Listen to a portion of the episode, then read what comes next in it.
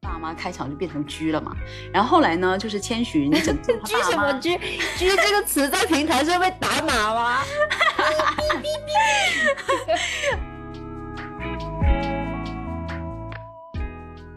要不要？要不要？给你，全部给你。哇，太像了吧！太像了，飞机有点难受，你配的。哇，好捧场哦。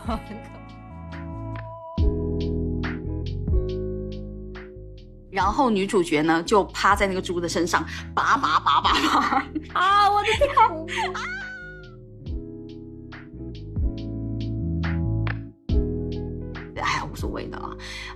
而且老爷子还蛮有意思的，也总比你不是佼佼者还是个怪人好 啊！对啊，扎心了啊！嗯。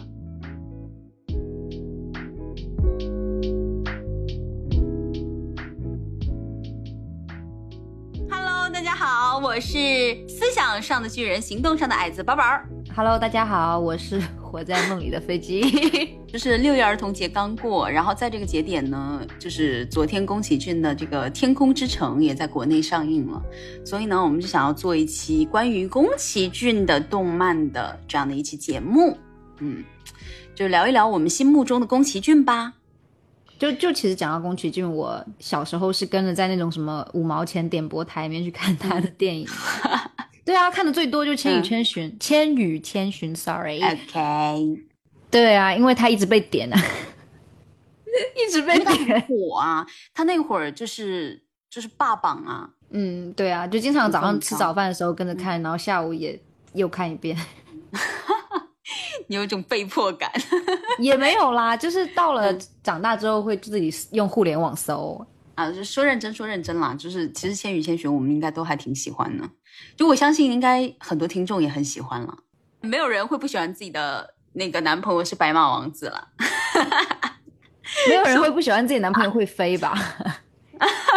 没错，没错，没错。啊，其实宫崎骏参与的这个动漫有很多部啊，大部分的我都看过。那我我其实想说的是，现在很多小朋友，你要问他喜欢什么动漫，真的不一定有宫崎骏呢。那他会喜欢什么？就是。就喜羊羊与灰太狼啊啊，还有熊出没吗？嗯，但是就是我们这一代，就现在长大了，就九零后啊、九五后啊，这种喜欢宫崎骏的就太多了。我们也相信光，嗯，相信光，你就串台了，那是奥特曼哎，不可以吗？嗯，这世界上真的有光，所以这一次就是《天空之城》上映嘛，我肯定是要去看的了。因为宫崎骏的动漫真的是给了我很多的陪伴感，所以我真的觉得我欠欠他很多很多电影票，所以有机会我一定会补上。听我讲，你不欠任何人。哎，好的好的，就是就是我就钱多，好吗？我今天真的好贱哦。哎，不是啊，这就是你的日常发挥啊。没有啊，我的日常就是哎很开朗。你说什么都对啦呀，哎呀，然后呢，就是我觉得比较有意思的是，小时候我看宫崎骏的动漫。就只有知名的那几部，而且看很少。然后我小时候喜欢看的是什么？奥特曼，是你像星光吗？我小时候我也只看了迪迦，别说了。哦，我我我好多奥特曼的那个碟子啊，串台了串台了啊！来回来啊！我们今天主要讲的是宫崎骏，所以为什么为什么我会很喜欢宫崎骏呢？虽然我小时候没有看，但是我在长大以后看了很多很多遍。就是我集中刷他的电影的时期，反而是在我成年以后，就大一那会儿。我大一那会儿，我有一个比较孤僻的一个阶段。哦，OK，发现虽然我现在也多少是有点，但是我那一段时间真的是 非常非常的孤僻，不想社交的阶段。就天天就在我们那个寝室嘛，我们的寝室不是四人床吗？四人床，然后就会每个床都会盖一个像帘子一样的东西。你懂吧？然后我就会在那个小小的空间里，属于我的小小的空间里去看动漫，就感觉就很好。所以我就在寝室里就把宫崎骏的动漫基本上都刷了一遍，至少就基本上都刷了一遍。然后喜欢的就多看两遍这样。然后呢，在这些动漫里面，我最喜欢的两部第一部就是你小时候 点播台总看的《千与千寻》。没有啊，你小时候没有看点播台吗？我没有印象哎，我觉得有可能我第一次看是点播台看的，但是那个时候其实我怎么说啊？是只有我这样吗？就我对我小时候的记忆真的很淡很浅。就我知道我小时候看过，但是我已经忘记我什么时候看的了。是有多少痛苦在里面？就就就你知道吧？就防御机制啊，就这这就弗洛伊德如果在这的话，就弗洛伊德在这的话，就肯定说我是故意要忘掉的啊，不重要啊，重要是我后来再看很多遍《千与千寻》嘛。然后《千与千寻》呢，它是二零零一年出的，然后我后来成年了以后，就已经是一零以后了，一零年以后了。我先大概的讲一下这个故事吧，就两三句话，就讲的就少女千寻和她爸妈误入了一个奇怪的地方，然后这个地方有很多妖魔鬼怪，人们来到这里吃这里的食物就会变成蛆，然后千寻的爸妈开场就变成蛆了嘛，然后后来呢，就是千寻拯救蛆什么蛆？蛆 这个词在平台上被打码吗？啊，就是就千寻爸妈开场就变成猪了嘛，然后后来。就开启了千寻的求生奇幻之旅，怎么样？就概括的很好，反正大概就这样一个故事嘛。嗯，对，现在你讲出了大家都知道的事情，就啊，这这这这就必经环节啊，干嘛？嗯，所以印象里这是我第一部看的宫崎骏的动漫啊，这个是真的很有名，他当时刚出的时候票房和评分都非常的高。我先来讲一下我为什么喜欢这部动漫吧。一开始吸引我的肯定是吉卜力。哎，我真念的很不顺，因为我很想念成吉卜力，是不是？对，没错。后来我发现是补啊，就吉卜力的一个画风，就真的很美。它的每一帧截图下来，都是可以当我的各种设备的屏保，就美到这个程度了。然后我现在电脑屏保还是，你看我现在这个电脑屏保还是千寻和哎，有无脸男吗？有啊，太黑了，我差点看不到他。我说我印象中我的屏保是千寻。就是，我说，我说，我印象中我的屏保是千寻，然后左边是无无脸男，结果因为他太黑了，跟我的那个 图标融为一体了。我刚说找哎无脸男呢，没关系，他就是本来也是很容易被忽略的存在哦。对，就今天晚上做梦要找你，问你要不要金子啊？要不要？要不要？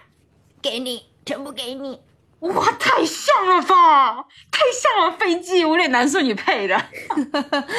哇，好捧场哦，很可怕。哎，真的很像哎，我刚刚真的有惊到哎。没有啦，他不会说话，他这个声音是他吃了第一只青蛙之后 用了他的声音。青蛙说的话，所以谢谢你啊，我声音像青蛙。青蛙。嗯，反正反正就是我现在这个屏保，就是它集中了我所有喜欢的元素。就是有千寻，有无脸男，有婆婆，然后呢，桌上还有很多好吃的，还有那个那那个小老鼠是巨婴变的小老鼠，你有印象吗？就有一只小老鼠，有啊，对对对对，然后就集集中在一个画面里头，真的好美，所以我真很喜欢它这个画风，包括我以前我的手机啊，很多屏保都是千寻的。其实他画人。一开始我只是觉得他的动作很流畅嘛，因为那时候看的什么，就是小时候看的什么动画片，他都是啊打斗嘛，就是一阵光闪过，然后他就下一个动作就对，就可能嗯水冰月变身的那一套动作，在我眼里看来都没有，就是都没有宫崎骏动漫里面这这么流畅。千寻不是要去找锅炉爷爷嘛，就从一个高高的地方，然后一直跑下来，然后楼梯断掉了。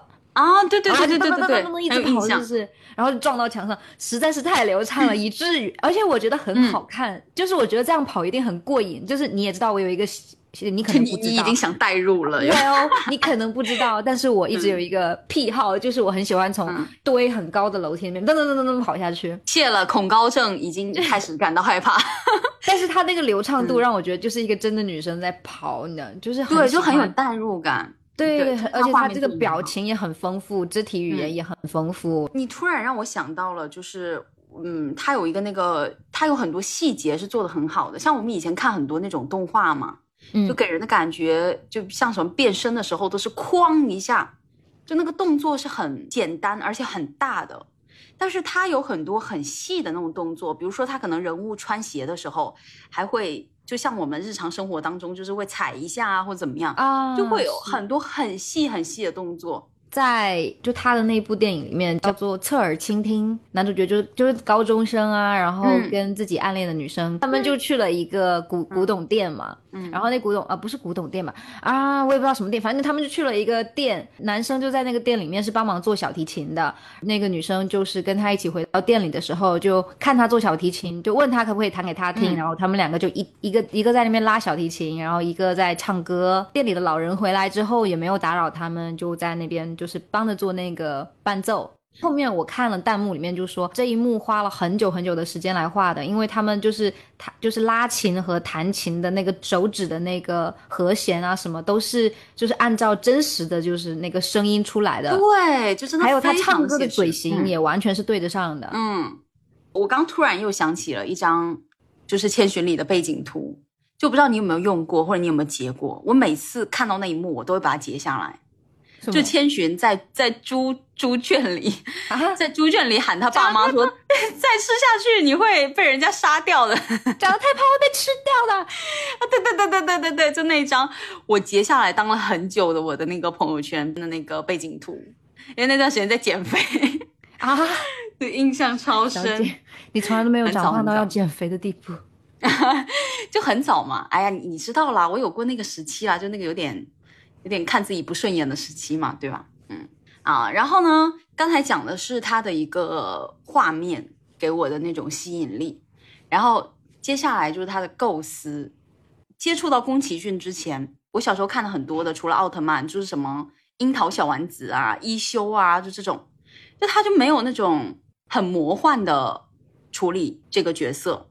尤其是配角啊，其实除了男主啊、男主和女主以外，当年让我瞳孔地震的，更多时候是那些配角。就怎么可以这么有想象力啊？就汤婆婆嘛，眼睛那么大一个，还会飞，还长翅膀。我我一开始看汤婆婆，我真的觉得她长得有点恐怖，可能是她长得就有点像鸟嘛，就乌鸦。啊，对对对对对对对，那个眼睛真的很大。然后还有那无脸男，无脸男我以前也挺怕他的，但是我后面也很喜欢他，就乌漆抹黑的。然后还有锅炉爷爷，真的长得很跟蜘蛛是一挂的吧，对吧？就长很多脚的锅炉爷爷，我一开始看到我真的大为震撼，你知道吗？锅炉爷爷就是一个人形的煤球，然后对对对对对，然后就就那个脚真的很多，我当时就很忙，你知道吗？天呐，好难呐！社畜真的好难，打不过就加入嘛。嗯，笑死。然后还有汤婆婆的那个超大巨婴宝宝，还有就是这是角色的外形上嘛。看完电影以后，你了解了每个人物，真的会觉得《千寻》里面所有的人物啊，所有的配角，没有一个是让我觉得是十足的坏或者十足的好的，就觉得每个人物都是很复杂的多面体。你你要知道，就很多时候我们看很多动画片，都是把好人坏人塑造的极其的鲜明，非常平面化的处理方式。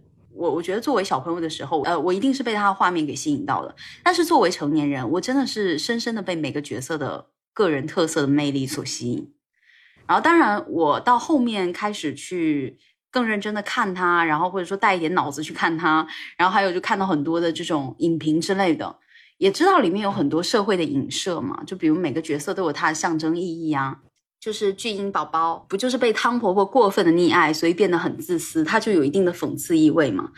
还有像什么汤婆婆、钱婆婆啊，两个人就完全不同价值观呐。其实是现实社会当中也是这样的，有人选择功名利禄，有人选择与世无争的平静生活嘛。然后所以电影当中也融入了很多对社会的思考和人性洞察。但这个也是在我成年以后，我才慢慢的发现和了解到。但总之就是无论是外在还是内在，我都非常的喜欢这部。而《千寻》真的是我一直会回看的电影，那陪伴了我很久。很有趣的一个东西就是说，如果你不吃这个世界的东西，你就会消失嘛。就像千寻刚来到这个世界的时候，白龙就给他一个丸子让他吃，对不对？嗯，就你不吃这个世界东西，你会消失；但你吃了这个东 世界的东西，你又会变成猪。就是虽然说，对，就虽然说有种打不过就加入的感觉，但是你加入了之后，你就会慢慢的失去控制自身自身命运的权利。就包括说，你你吃了这个世界的东西，你要你要去工作，找一份工作，然后你找工作的时候，你会失去你的名字，慢慢的忘记你原本是谁，就一直工作到死。那你变成猪之后，很好，就下一顿可能就吃你。社畜现在就要爆哭好吗？我失去了我自己。你可以找回你自己，但你会失去金钱。思考一下，呃这这是要思考一下，权衡一下。嗯不是每一个人都想过这种日子。刚才也讲到说，他这个世界就是有一个规定，说如果你要在这个世界上生存，你就必须要找一份工作嗯，啊，这个好现实，来证明自己的价值。那那他有没有领薪水，我们就不知道嘛。但是他首先向汤婆婆证明自己说啊，我我有被留在这里的价值，我不是来这里就是消耗你们的，不是来这里对，不是在这里占空间的。而且你会发现里面就是打杂的这些人，就是，呃，都长嗯得怪怪的。没有，真的，一开始我还没有细想的时候，我就想嗯说、o k 男的杂役长得都很像青蛙或者蛤蟆嘛。不是吧？就是青蛙。就 哎然后后来发现女、女的怎么也长得有点像怪怪的鱼，但是比较有人性的。就比如说锅炉爷爷，他好歹就那虽然他有很多的脚，但是他是蜘蛛 哎、他是一个只有我这么觉得。常的人类上半身。哦，对对对，脸是正常的。嗯，对，就是他脸上没有很具具体的一个动物的特征吧。啊，咕噜爷爷就很好啊。对，还有还有小林啊，小林啊他就是、小小林虽然他的眼睛有一点分开，但是 白龙啊就直接长成一个人样子，长成一个帅哥的样子。哎，注意我的言行。笑死。所以反正就是都长得长得，反正都挺像动物的。然后还有里面一个细节，就是他无脸男，嗯，人家叫无面男也有啦，嗯就是他不是会手上捧出来金子嘛，嗯就是他金子就像从他手里长出来一样，嗯像印钞机一样，呃给你，这个给你，啊，你真的好像，救命！就不知道他是不是在讽刺通货膨胀，日币贬值，就我 给你想你，巨多，姐妹。就但是那个哎可能也是有道理有在讲就是类似泡沫经济的意思，哎，细想细想，结合当时的时代背景，应该是有一定道理。对对。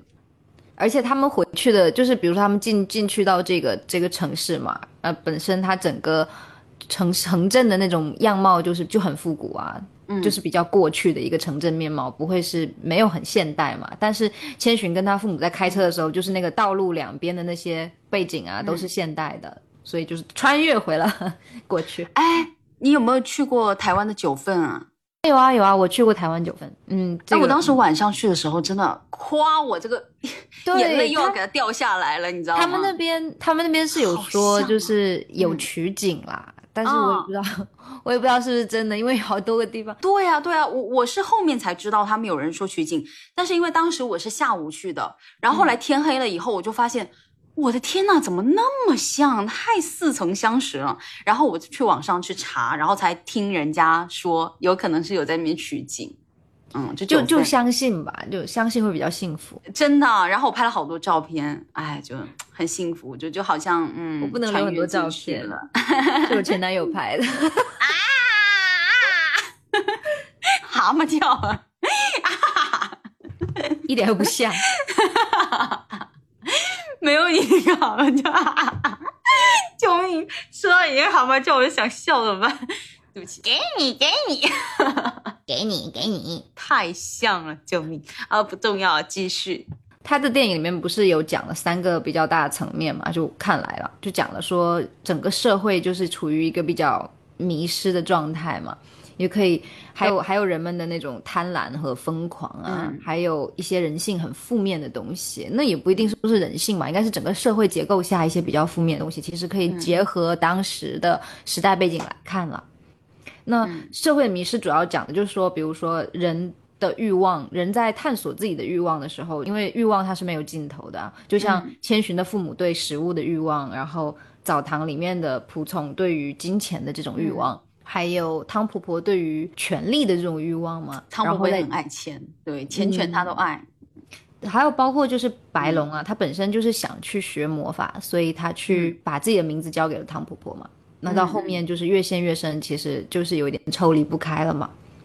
还有一个欲望，其实是无脸男，其实希望得到大家的注关注，还有认可，嗯。还有体现了很多就是贪婪和疯狂啊，就是那种呃，就是很著名的那一幕嘛，就是无脸男在在泡在那个汤池里面，然后大家就给他煮各种好吃的，一个给他滚，嗯，让他吃，他就疯狂的吃，还是觉得很饿很空虚。然后他不是看到千寻了，就很喜欢他，然后别人给他献了这么多殷勤，他也没有说要给他很多的金子，但是千寻一来，他就捧了一堆金子，然后千寻不要就掉地上，然后就又在爱，你知道吗？就哭了。什么？纯爱战士，纯爱战士就 应声倒地。嗯，哥，我我我那时候，我那时候真的觉得无脸男对千寻很好。就是因为千寻一开始就对他很好啊，然后他就就像飞蛾很喜欢扑光那种感觉吧，就所以我真的很心疼无脸男，虽然他长得真的不在我的审美点上，他戴了面具了，但是还要怎样？心疼他，嗯，不喜欢嘴大的男人是吧？不喜欢没有鼻子的啦，不喜欢能吃的，然后还讲了一些嗯社会结构上比较负面的东西吧，就比如说。嗯，像日本嘛，它一开始是从封建社会是直接到了就是资本主义社会的，嗯，然后你会看到其实汤婆婆的形象，她是什么？她她是很像，嗯，很像一个黑乌鸦，是不是？但她大鼻子就很像一个鸟嘴，它让我想到了国外的巫婆。对对对，她其实就是一个巫婆的形象，而且她穿的是洋装哦，嗯。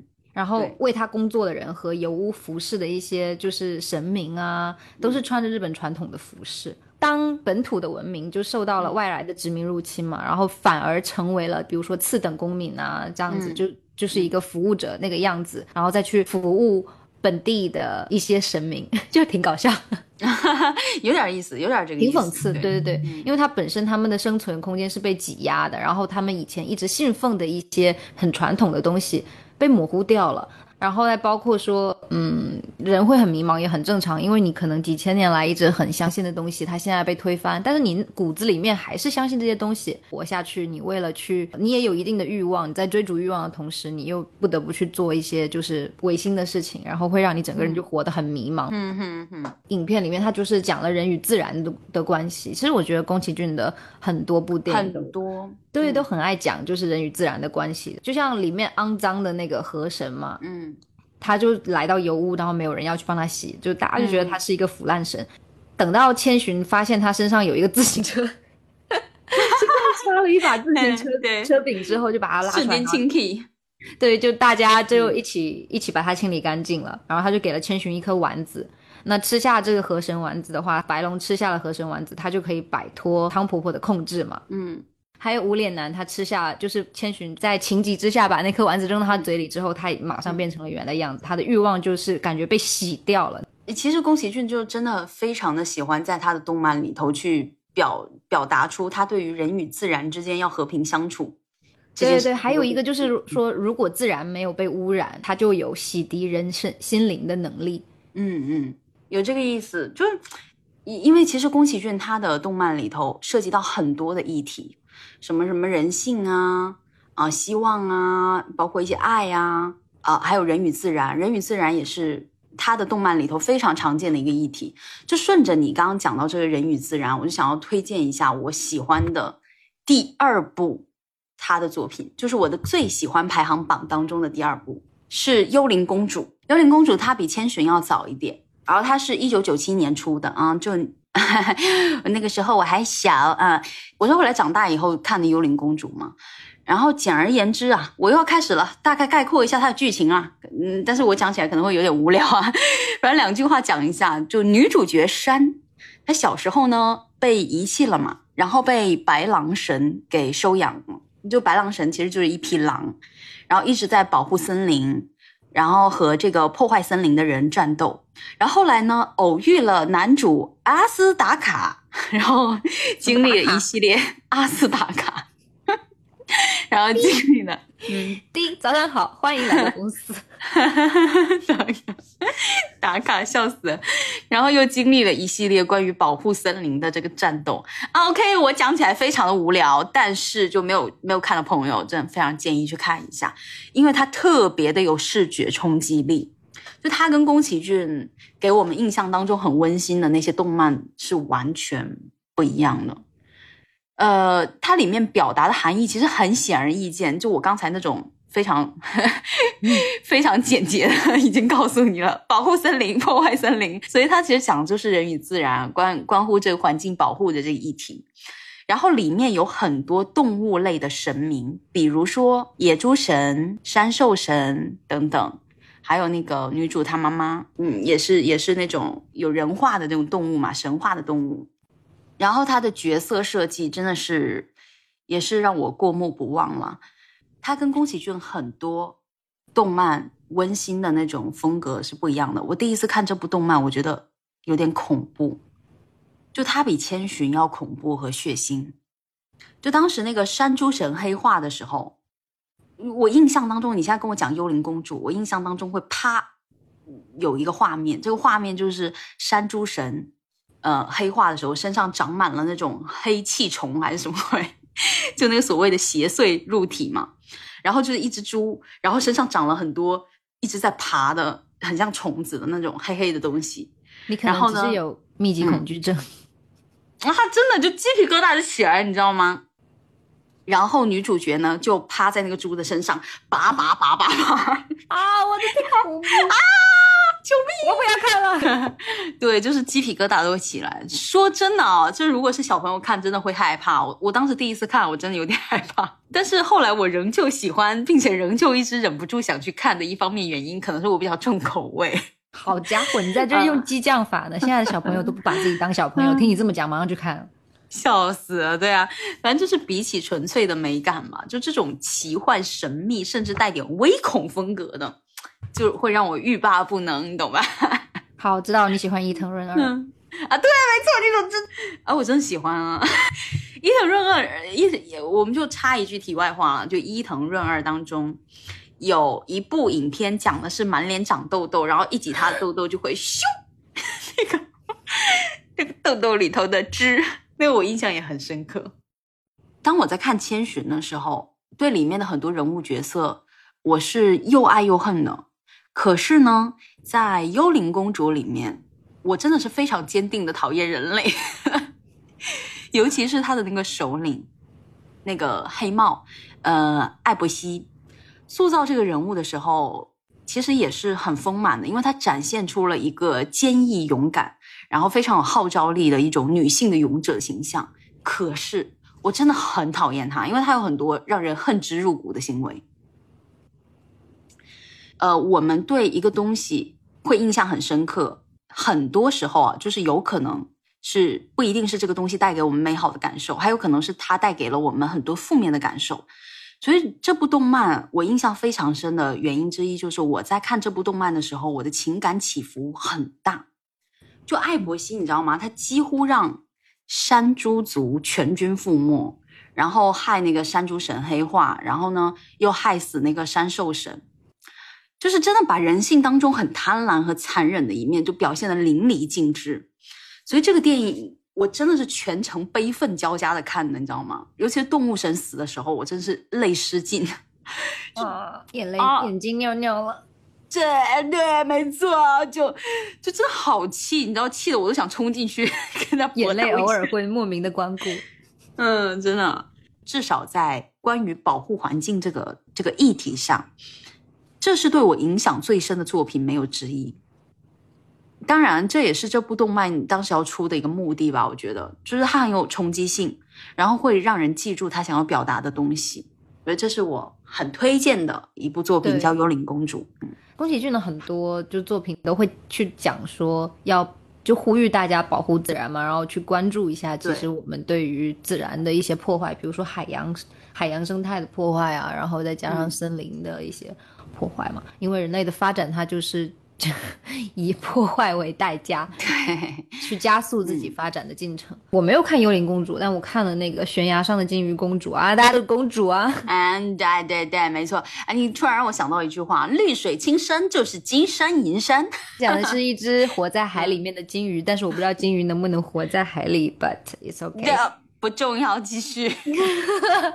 就是他，他的爸爸就是海王，嗯，OK，他就爸就我们就叫他海王。他的爸爸非常的憎恨人类，因为人类过度捕捞啊，然后再往海里扔垃圾啊，这样子就污染了海洋嘛。嗯，所以他爸爸对人类的印象就是非常非常差的，所以他也禁止他的子女们就是去上岸啊，或者是离开他的保护范围。那有一天呢，金鱼公主她就上岸了，她就很可爱哦，那个画面，她就找了一只水母，那就有一只水母在往上浮的时候。她就躺在一个大水母的头顶，然后身上盖着一只小水母，嗯，然后就噗噗噗噗的就浮到岸上来了。然后浮到岸上的话，就突然之间 就遇到了，就突然遇到了一间天昏地暗。他就遇到了一艘捕鱼船。等一下看你怎么剪，我剪死你！我不管啊，我这些都要留下来。哎，你是干嘛？就是那只金鱼公主上岸的时候，她就遇到了一艘捕鱼船，就是嗯。沉默了，金鱼公主遇到了一艘捕鱼 没有啊？但是呢，嗯捕鱼船上捕到都是人类垃圾嘛，就是它到了一个浅水区，浅水区下面淤泥淤泥里面全部都是垃圾，所以捕鱼船开过去哗哗哗哗的时候，就把那些垃圾都扬起来，真的够脏。嗯，然后他就会 对，他就跟着那群那堆垃圾就就掉到那个捕鱼船的网里面去了，然后就被男主中介给救了。中介也是个小孩子嘛，就四五岁的小孩，然后就把他装在一个绿色的小桶里面，把他带上岸，并且给他起名字叫波妞。嗯。主要是去讲他就是呃海洋污染这一点嘛，呃就是当当波妞被中介中介想要把他带去学校啊，因为小孩子嘛，他看到一些有趣的东西就想带去学校跟同学分享，然后他爸爸就这个时候就赶赶过来要把波妞救回救回去了，然后救回去的时候。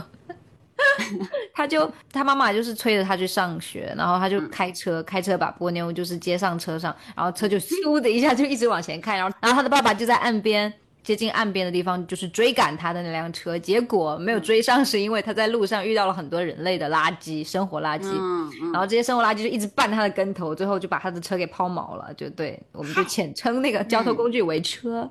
啊，然后他车就抛锚了，然后人也一头摔在那个淤泥里面，所以嗯没有追上，他们就还是有时间可以相处，就嗯。嗯。呃后面呢就是发生了一系列事情之后，就是呃 OK 这座城市就被海洋给淹没了，然后鱼都游到就淹没就正好淹到男主的家门口，因为男主是坐住在山坡坡上悬崖边上，在那山的那边，海的那边，继续。有一个男主。嗯那个时候波妞就是已经变成了人类的样子嘛，因为他就是偷了他，不是偷了他爸爸力量嘛，就是不小心跌到了他爸爸的能量池里面，嗯嗯然后他就跟中介度过了美好的时光。然后呢，美好的时光非常的短暂啊，他爸爸就发现波妞还是跑出去了，还变成了人类的样子，然后就很生气，就正好就正好波妞掉到了他爸爸的能量池里面的话，就嗯就提早启动了他爸爸海洋淹没城市的计划。然后城市就被海洋淹没了，结果在整个城市被海洋淹没的时候是最美的时候。波妞就用魔法把那个玩具船变大了，然后他们俩就划着那个玩具小船去找他的妈妈，去养老院找他妈妈。一路就展现了，就说哦，海水淹没了城市之后，就是那种古代时候的鱼，就很古老的那种鱼的种类都都还更存衰，嗯。对，就都在城市里面，就是自由的游来游去，然后然后又有阳光啊，就是阳光、沙滩还有现，没有不是没有，就总之那段很美嘛。嗯。他也是主要是希望说，嗯，传达一个讯息吧，就说人类不能因为我们自己的私欲来和我们的发展，然后忘记掉对自然的这种敬畏之心吧。对，嗯。其实刚刚讲到宫崎骏老爷子啊，就就像他动漫里塑造的角色一样，他的动漫角色其实有很多是有争议性的。正是因为他塑造角色的时候是很立体的，可能一个人你会看到他在某一个方面不错的地方，又会看到他在另外一个方面，呃，可能不是很讨喜的部分。所以其实宫崎骏也有人讲说他在生活中可能很独断专行啊，然后又很严格啊，等等，就说性格当中也有一些没有那么讨喜的部分。但我觉得啊，艺术家真的多少都是有点自己的个性的。对而这个世界上真的不存在完人嘛？就像很多这个，嗯其实我觉得，虽然说我们自己作为观众再去看电影的时候，会有一些情绪上的起伏，但是等你冷静下来，你会知道说，嗯，其实大部分人都是这个样子。对，大部分人都是这样的。哎，其实很多艺术领域的佼佼者，现实生活中可能会让人觉得是怪人，哎呀，无所谓的了啊。而且老爷子还蛮有意思的也总比你不是佼佼者还是个怪人好。啊。对啊，扎心了啊！会被打吧？我也太坏了。哎呀，这下是这么一回事儿了。反正就是，但是老爷子真的很有意思哦。就是他一直说要退休嘛。他很早之前在《幽灵公主》，好像是在《幽灵公主》那会儿就说要退休，然后呢，过一阵子又复出，又退休，又复出，就 N 次反反复复的。其实我自己现在还没有到退休的年纪，但是我总是在想，我总是在想说，如果我退休了，我每天要干什么？如果我还有呼吸，还有力量的话，还有一些力气的话，我应该去做一些我喜欢做的事。所以他可能就是跟你想的差不多吧，就闲不住吧，就从所以一方面是闲不住，另外一方面可能也是没有接班人。我感觉，反正就是从幽灵公主开始到起风了，就就他一直在反反复复，然后到起风了结束以后嘛。呃，就看似好像是真的退休稳定下来了，但是最近呢，也不是最近嘛，就前段时间呢，听说又要复出了啊，就是说新片呢可能会在今年的年中在日本首映，叫《你想活出怎样的人生》，期待一下。嗯，那那虽虽然就是宫老爷子。已经八十多了，但从一个受众角度来讲，我真的还蛮开心呢。就嗯，还是蛮喜欢听，还是蛮喜欢喝鸡汤的。嗯，就这样，我就可以多看一点他做的动漫了。啊，当然，其实现在有很多在宫崎骏之后火的这个动漫的作家和导演嘛，比如说新海诚啊，其实我也还蛮喜欢的。包括他什么《你的名字》啊，《天气之子》啊，还有前段时间很火啊，什么《铃芽之旅》，就很多新作品我也很喜欢。可是，就真的没有办法代替宫崎骏在我心里的地位吗？所以我还是希望老爷子 就长命百岁，再多做一点。反正，总之，我们今天聊了很多作品。其实，像宫老爷子，还有非常多其他的，也是大家可能也听说过的一些作品，比如说哈尔的移动城堡啊，借东西的小人啊，龙猫啊等等这些。哎呀，反正都。